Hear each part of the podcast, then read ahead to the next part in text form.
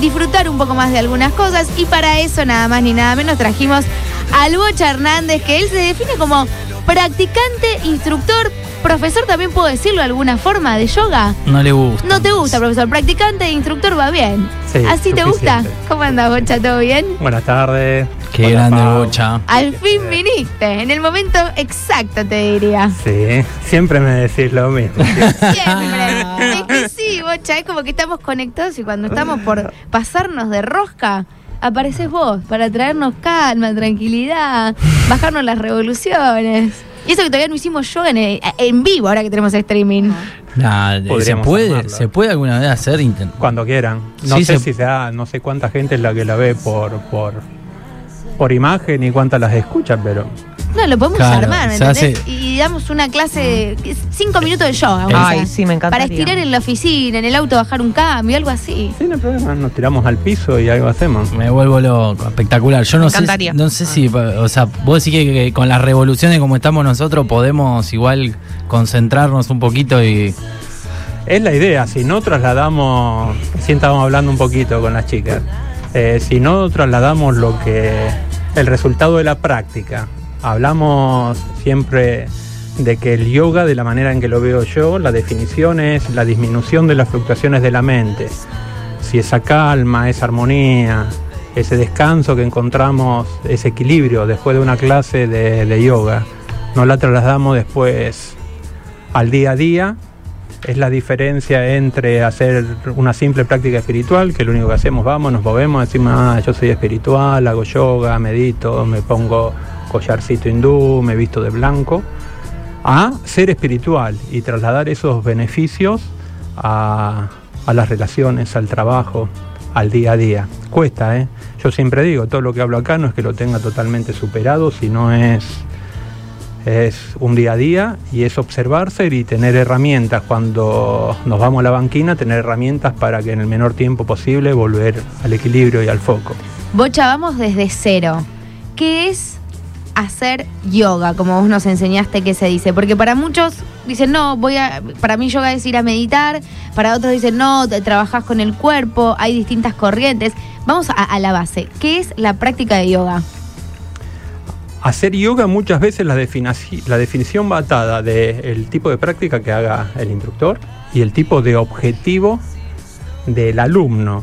Eh, siempre hablamos que hay el objetivo de mucha gente es eh, lograr en la práctica de yoga un resultado simplemente físico, de estiramiento, de, de sacarse molestias, que me duele la lumbar, me duele esto, y a través del yoga logra ese bienestar hasta un beneficio totalmente espiritual de gente de que quiere eh, la definición más profunda de yoga, que es unión, es de ser, bueno, el mismo ser con sentirse uno con el creador. Así que tenemos ese abanico totalmente amplio. La definición más usual de yoga es la unión de cuerpo, mente y espíritu. También acá hemos hablado durante el año pasado de no ver tampoco cuerpo, mente y espíritu como entidades separadas Separadas. Sino que es nuestra constitución. Estamos formados en algunos, van a leer que son tres cuerpos, un cuerpo físico, un cuerpo sutil, que es el cuerpo de energía, que también no está solamente la parte de prana, de energía sutil, sino también la energía mental de las emociones, y un cuerpo causal, que es el de nuestro ser, el de nuestro alma. En otros lugares ya estos cuerpos los vamos a ver un poquito más ampliados, en cinco, que es el cuerpo físico, la parte de energía a través de la respiración, el cuerpo mental y de emociones, el cuerpo de intelecto y ego. El intelecto siempre hemos dicho, no desde la parte de vista de- del conocimiento de uno, sino el intelecto es el discernimiento, el juzgar.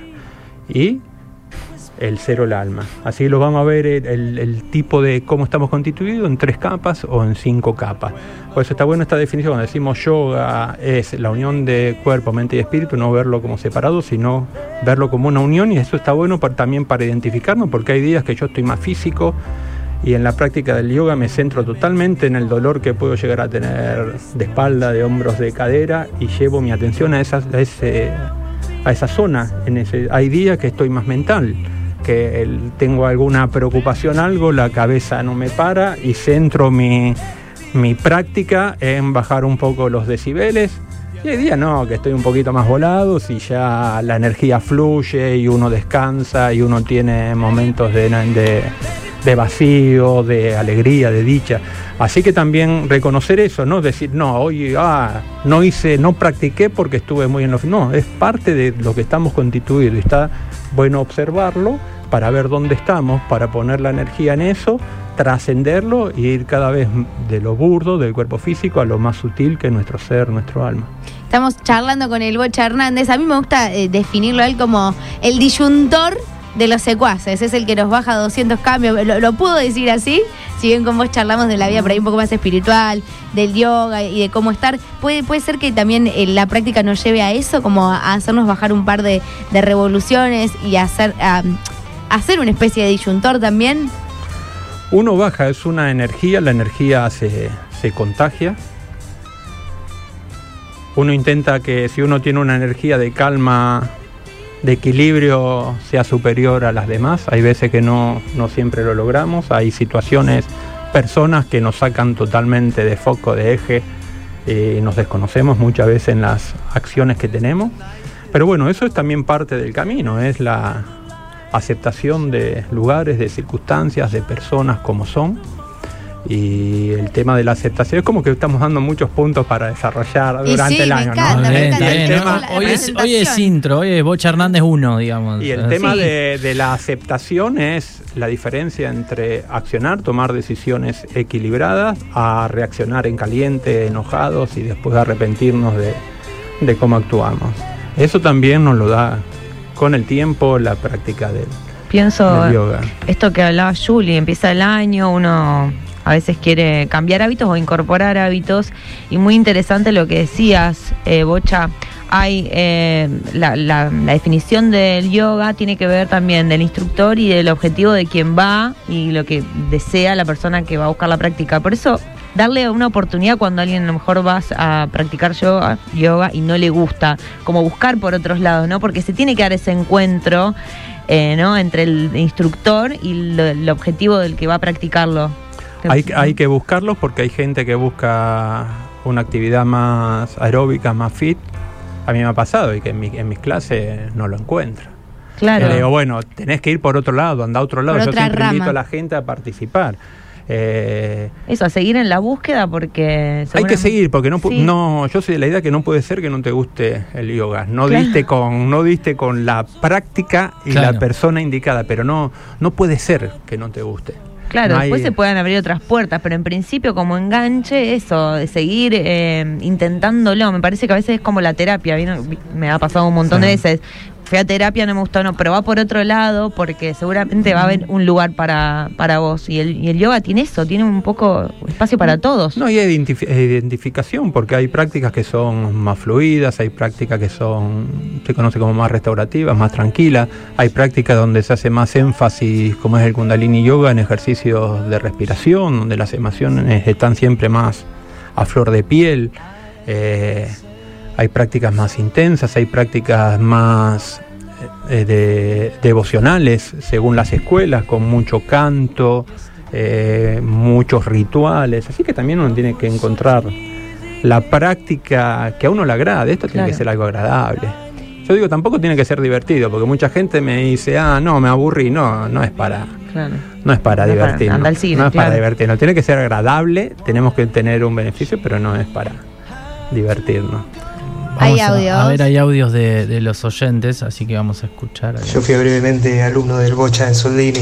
Qué crack, qué animal el Bocha. Un abrazo grande. Ahí está, bueno, hay varios acá que fueron instruidos por el, por el Bocha. pero bueno, eh, realmente eso, a mí siempre me, me intriga eso de, a veces eh, por ahí uno puede recurrir al yoga con un objetivo no sé, como vos decías, a lo mejor por, por algo físico, por un dolor, y después se puede dar, supongo que terminás yendo por, por otro camino, por el lado de la espiritualidad, eh, a lo mejor vos recién marcabas, quizá para el yoga fit vos no sos el indicado, pero a lo mejor te encontrás eh, queriendo otra cosa y finalmente dan con vos y van, van por el lado de, la espiritualidad y no tanto por lo fit, ¿no? Si permaneces, el yoga es tan grande que después se encarga de atraparte y y te hace ir, digamos, es como que la parte física es, son los primeros pasos para un desarrollo posterior. Pero si permaneces, te va a terminar atrapando. Bocha, ya que estamos como en foja cero eh, explicando lo que es el yoga, vamos a desmitificar esto de que no todo el mundo está listo para hacer eh, yoga porque ya soy grande, porque soy muy chico, porque no me concentro. O sea, no importa la edad, no importa si sos hombre, cualquiera puede practicar. Cualquiera puede practicar y en base a lo que hablamos antes, en base a la práctica adecuada. Si sos una persona mayor con determinado impedimento físico, por ahí hay clase que no vas a aprovechar. Que te, Pero no es que, te descalifica eso hoy. Nada descalifica, poder hacer yoga. Yo peso 100 kilos. Tengo 60 años, no soy un niño. Y, y medís, y medís también. Metro, Muy alto el bocha. Y mido un metro yo, yo digo que creo que mido más que antes y digo pues gracias al yoga. No sé si es verdad o mentira, pero, yo, pero yo crecí gracias al yoga. Y, no hay, no hay, eh, no hay edades. Eh, yo tuve la oportunidad de trabajar con la escuela de tenis en el Club Regata, chicos muy chicos, de 10, 12 años, iban obligados con un embole a las clases. Y bueno, con la pandemia todo eso se discontinuó. Pero ahora los chicos de eso, cuando la veo, que ellos son adolescentes, de que vienen, me dan un beso, me dicen, uy, bocha como extraño, estoy redondo, quiero estirar. En ese momento por ahí no se daban cuenta, pero después como que queda algo y esa necesidad de, de volver. Bien, lo he visto también vinculado a prácticas de como el surf, el yoga, eh, o como mismo acá en el río el stand-up paddle, en donde, claro, hay movimientos que después te ayudan mucho eh, a centrar, a buscar el equilibrio. también eso está bueno porque introducen a lo mejor a un público que en otro momento no hubiese llegado por su cuenta al yoga. Sí, todas esas prácticas más, más entretenidas son, son hermosas para, para entrar en contacto con, con la actividad. O que sea eso, o que sea la actividad de eso. Pero bueno, es, es estar, es, ah. estar, es estar haciendo yoga de la manera en que sea, te agrade y te beneficie. Y en este momento de la vida en que queremos todo inmediato y que estamos acostumbrados a que todo sea ya, existe una práctica, no, no sé si se llama práctica, sino un ejercicio para cuando uno está en el medio de la vorágine, en la rutina, en la oficina y decís, no, yo necesito desenchufarme tres segundos para después poder seguir o, mejorar o regenerar mi energía, cambiarla. Algo que vos digas, bueno, sí, no, digo que lo hagamos en este momento, pero ¿se puede hacer como una versión de, de yoga en cinco minutos? Sí, es desenchufarte cinco minutos. Y o sea que hay prácticas muy cortititas, muy cortitas. Cuando hablamos siempre lo vamos repitiendo, cuando hablamos de yoga hablamos de no solo de postura, sino también de respiración y meditación. Cuando hacemos ejercicio de respiración hacemos yoga, cuando meditamos hacemos yoga. Eh, una forma a mí la que más resulta de llegar a estados meditativos es conectar desde la respiración. La otra medio hablando de cerrar los ojos, de estar consciente, decir, bueno, paremos 30 segundos, ¿qué estoy haciendo? Estoy concentrado, estoy en el 6% en esto que me gusta. Pues yo creo que la mayoría de ustedes acá le tienen mucho cariño a lo que hacen, pero a veces estamos totalmente desenfocados, no estamos prestando atención, estamos con lo que hablamos la otra vez, la ansiedad, estamos en vez de estar pensando ahora en la nota con Bocha Hernández, están pensando que viene a, las a las 4 menos 4. Lo digo como ejemplo, no es como que siempre estamos no estamos en el momento no estamos en el momento presente no estamos eso es un desgaste tremendo de energía cuando la mente vuela al pasado al futuro al pasado al futuro. No nos enfocamos en el momento presente eso es un desgaste muy grande. El simple eh, momento de decir, bueno, llego hasta acá, me desconecto, son 30 segundos, tomar un par de respiraciones profundas, llevar el aire hasta el ombligo, relajarte, ya te, ya te pone en foco. Pero tenés que tener como un hábito, una práctica habitual para lograr que ese ejercicio después actúe rápidamente. Chicha está en otra, pero bueno. Nada, está apretando los botoncitos acá. está lindo ese. Tengo una consulta que nunca te había preguntado. Ah, estaba previando. Justo Fede tenía el micrófono abierto. Ay, Bocha, ¿algún libro que vos recomiendes? Nunca te lo había preguntado. Introductorio, está bueno eso. Digo, a lo mejor alguien no está en el momento de acercarse a un grupo, pero dice, me gustaría saber un poco más sobre la filosofía. A mí no me ha ido muy bien ah, eh, eh, recomendando libros, la gente le ha... le ha parecido, le, aparecen por ahí aburrido, es muy, tenés que conocer bastante y ver en qué momento está esta situación. A mí como autores y que cada uno investiga, digamos, de la parte de yoga ya más de práctica todo eso que hasta tiene, él dice que no es el método de él porque que es Iyengar, porque dice cómo voy a hacer mi método algo que, hacía yo, no, no, no tiene sentido. a mí Iyengar eh, tiene muchos libros de, lo que es posturas, tiene ritmo de libros de que ya habla de los pranayamas, de, la respiración. A mí me gusta mucho él. Me gusta mucho Yogananda. Yogananda, eh, un libro, el libro más conocido de él es Autobiografía de un Yogi. Fue uno de los primeros yogis que desembarca en, Estados Unidos a desarrollar toda la parte esta espiritual hindú en, Estados Unidos. Y él, él me encanta porque es muy crístico también. Nosotros va la mayoría, y yo por lo menos yo estuve 13 años en, colegio católico, así que más allá de mi de lo que crea hoy de la iglesia o la religión, uno a Jesús hoy lo ve como un enviado, como un avatar y Jesús hablando del amor y que alguien en este de este palo de filosofía oriental reconozca mucho de de, de, Cristo, de cultura crística En, en sus libros, a mí eso me gusta mucho.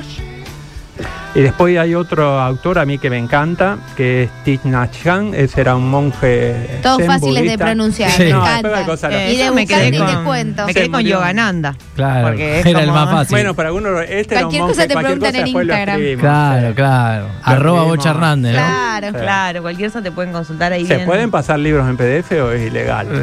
no, está permitido. Para si es un bien a la comunidad, si va a sumar algo positivo como es el yoga, pasa por PDF. No, por eso tengo de Thich Nhat Hanh, me encanta hasta hay una película que está en Prime que se llama Camina conmigo. Ah. Es totalmente zen, ¿eh? es totalmente. Mucha gente la va, la va a tener. La va a pagar a los cinco minutos. No creo que llegue. y gente va a quedar totalmente absorta. Y, tiene que ver con lo que me, me preguntaba Julie, porque él en su centro, ahí en su centro, en momentos del día tocan una campana y la gente deja de hacer totalmente lo que está haciendo. Están cocinando, están caminando, están y tocan tres veces la campana y es parar lo que estás haciendo es 30 como el llamado rezo en otros lugares. No, pero son 30 segundos, un minuto, es observar e ir hacia adentro, tomar un par de respiraciones profundas que estoy haciendo y vuelven a empezar. Hermoso. Mira. Un grande el Bocha. Lo conocí dando cursos en el arte de vivir, unos cursos hermosos que dejan muchas enseñanzas y el Bocha es una gran persona. 3416 3 por si le quieren hacer alguna Bueno, gracias. Por ahí por vos después no los conozco, pero bueno, saludos. Denme el nombre. Así también los recuerdo. acá, bueno, acá llega un mensaje justo, te voy a hacer una pregunta, pero primero voy a leer el mensaje. Pregunta, cuando hago meditación me quedo dormido, me concentro, pero me pasa eso, ¿está bien? Eh, no está mal, no está tan bien. Eh, porque si te dormís, te dormís. La, idea de la meditación es que sea un estado alerta. Claro, y que estés consciente, ¿no? Que, estés consciente. Uno, estás como entre uno se cree que está dormido, por eso él tendría que primero diferenciar eso. ¿Estoy realmente eh, dormido o yo me creo que estoy durmiendo? Y si alguien me dice se quema el rancho, salgo corriendo. Primero diferenciar eso pero estas prácticas que llevan tanta acá, el, dormirse muchas veces es una consecuencia, no, es la ideal, sino si digamos la meditación tiene que ser algo activo. Yo tengo que estar meditando, no durmiendo. Pero sí sirve mucho si hay gente que tenga problemas de sueño, que, para conciliarlo, para conciliarlo y que esa práctica lo lleve a dormir, a dormirse. Así que eso está, está bueno. no hay nada mal mientras no te haga mientras no te haga daño. Claro. No hay nada que esté mal. Claro, pero a veces eh, puede pasar, ¿no? Como que la frontera esa entre meditarse y quedarse dormido está bastante. Eh, ayuda a decirle que no lo haga acostado. Claro, claro, claro. Así que muchas veces por eso el, el sentarse, el sentarse sin apoyo con la columna recta es más difícil que uno se duerma. O cuando uno se duerma y mete el cabezazo, Cabeceo. enseguida ya vuelve a tomar una postura. a veces medito para dormirme. Pero bueno, es lo que. No, no, pero por eso, es lo, por eso cuando uno le da un objetivo a esa práctica es totalmente valedero. Bueno, y también y, pasa... Y recomendar, digamos, si vos me decías, ah, no me puedo dormir, bueno, respirame, que sea un paso previo a, un descanso, a un, porque digamos, bueno, el descanso es una de las fuentes de, energía, tenemos que dormir bien. También pasa la inversa, Bocha. Hay muchas personas que dicen, bueno, voy a meditar, me voy a relajar o, voy a hacer un ratito de yoga en casa y te empiezan a picar partes del cuerpo que nunca en la vida te pican, o empezás a sentir un sonido, o te empieza a valer la uña del dedo, y decís, ¿qué onda? O lo estoy haciendo consciente ahora, o es la cabeza que me pone un montón de barreras y frenos para poder relajarme, o no sé cuál es la explicación lógica. Pero... Muchas veces son distracciones que no del simple de que la cabeza quiere ir para otro lado y otras veces eh, cuando uno está muy profundo y ya en práctica, cuando uno lo, hace habitualmente, medita, muchas veces las sensaciones físicas son como trabajo del cuerpo. Bien. Digamos, capaz gente que, se maximiza eso, porque vos le estás prestando atención. Hay gente que pueda llegar, digamos, pero bueno, muchas veces el cuerpo va en,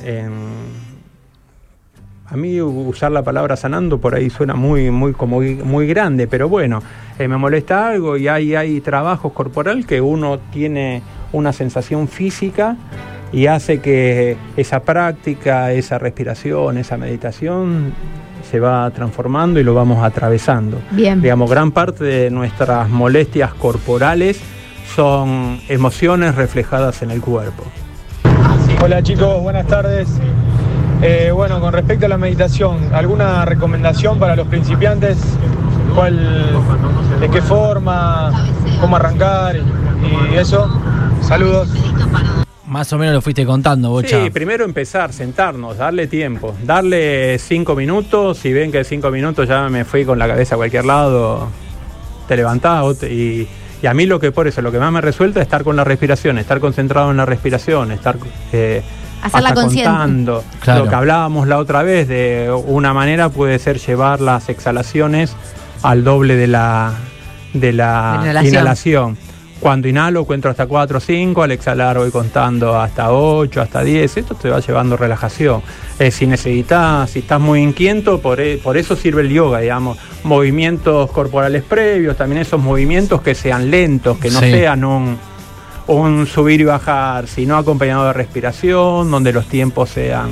Consciente, todo. Eh, bien, bien despacio, consciente, tener la respiración, eso ayuda mucho. Pero por eso, primero estar eh, también está el tema ese que muchas veces decimos, no, meditar es estar con la cabeza en blanco y no es estar con la cabeza en blanco, sino ahí va bien la definición de yoga que decimos, que es la disminución de las fluctuaciones de la mente. Es decir, si tenemos nuestra cabeza taladrada de pensamientos, que esos pensamientos no vengan claro, a esa, sino que venga un pensamiento, pase un tiempito, toma un par de respiraciones, viene otro y observar que esos pensamientos estén conectados o no están conectados.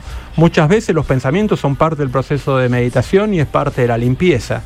Eh, si yo pienso, uy, hace calor ahora. Uy, tengo a las de Arjona en la puerta de mi casa. Pero por eso son pensamientos, son pensamientos que no tienen nada que ver nada que ver una cosa con otra. Pero, que aparecen en ese momento. No, pero aparecen y se van limpiando. Pero lo que no hay que, en la meditación hay que empezar a tratar de trabajar es el pensamiento conectado. Uy, hace calor. Y ahora me tengo que ir caminando. Uy, voy a transpirar. Es desde la idea original, es como la voy reforzando, la, voy reforzando. La asociación libre no ayuda, hay que tratar de, pero encauzar. Que, el que vengan pensamientos que no tienen nada que ver con con lo que uno está haciendo, es, eso es estar meditando. Para que se queden tranquilos, después vamos a subir la charla con Bocha a Spotify, así pueden escucharla detenidamente, que creo que vale bastante la pena. Bocha, soy Martín, el leproso, que hizo cursos en el arte de vivir con vos. Una de las experiencias más fuertes que conocí fue haber ido de ayudante a un, a un curso que diste en la cárcel de Piñero para los reclusos. Uh, y eso, quiero saber algo de eso, Bocha. Eh, me imagino que debe ser difícil de resumir, pero bueno, lo que puedas contar. Bueno, abrazo grande Martín, abrazo de gol. Eh, eh, es muy difícil también hablar de estos temas hoy como están las cosas. ya hace 5 o 6 años atrás, 8 cuando íbamos, estaban picantes, pero no tanto como ahora pero creo que también en esta, para hablar del tema en sí de, la asistencia en los servicios penitenciarios, pero también hay algo que hacer. Si no se hace nada por esta gente, uno que ha conocido esos lugares, la cosa está como que para que cada vez sea peor.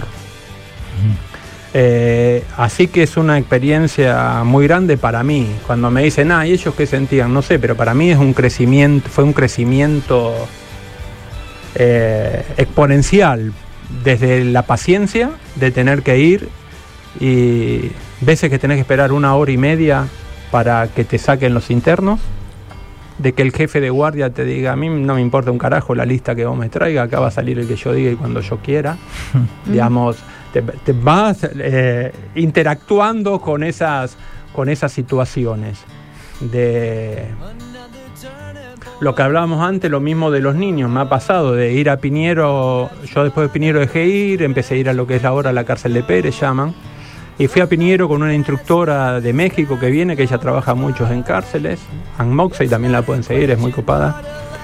Y yo llegué y vino un flaco, yo no me acordaba, y me dijo, Bocha, ¿cómo te va? Vos estuviste acá. No sé si me dijo fecha y hora del día que estuviste, te agradezco. La, el impacto que uno tiene en esa gente es, es impensado. Eso te, te el, consultar. El abrazar a, a esa gente cuando decimos, ah, porque digamos, es muy fácil abrazar a mi nieto, casi lo amo.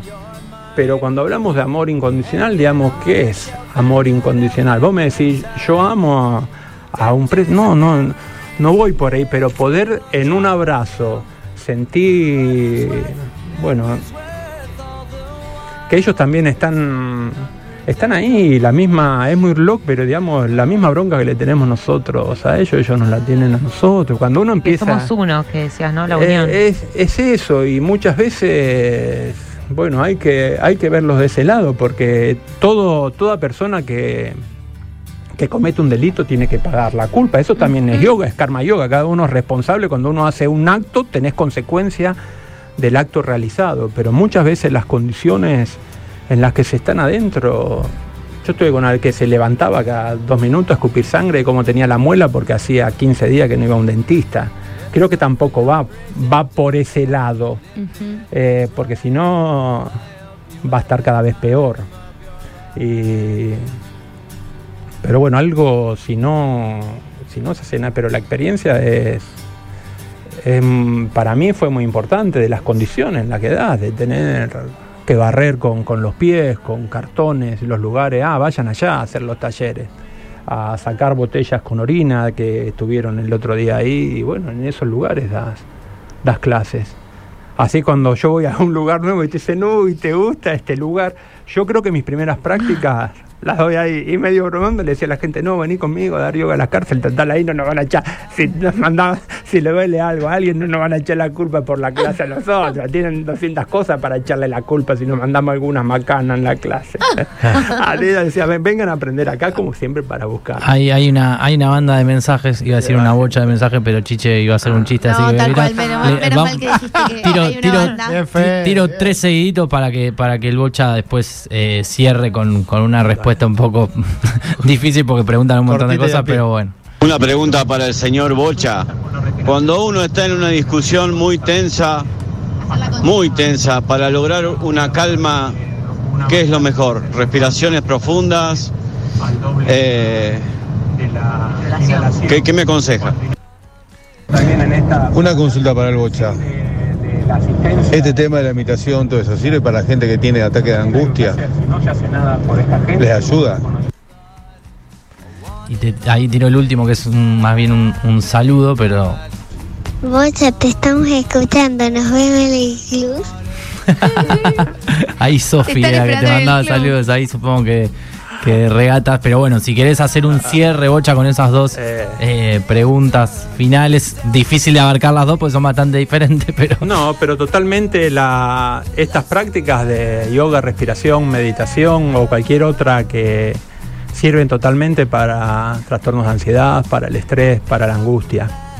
Y la primera respuesta que tenga en cuenta que prefiero estar bien al tener razón en la discusión.